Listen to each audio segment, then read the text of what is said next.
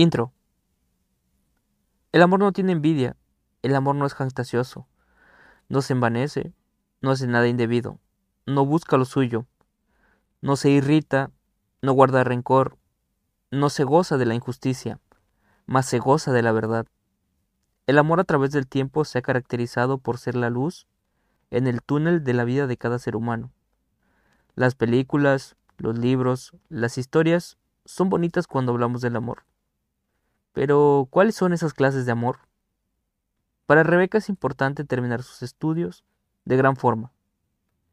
El futuro ha sido muy generoso con ella.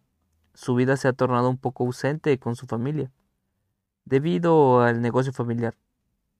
Todos tienen sus esperanzas puestas en ella. La necesidad de un líder a la cabeza la enfoca en la mirada de su abuelo. Vamos a descubrir lo que le espera en este breve relato Además sabremos algo de las muchas posibilidades que trajo la pandemia del 2020.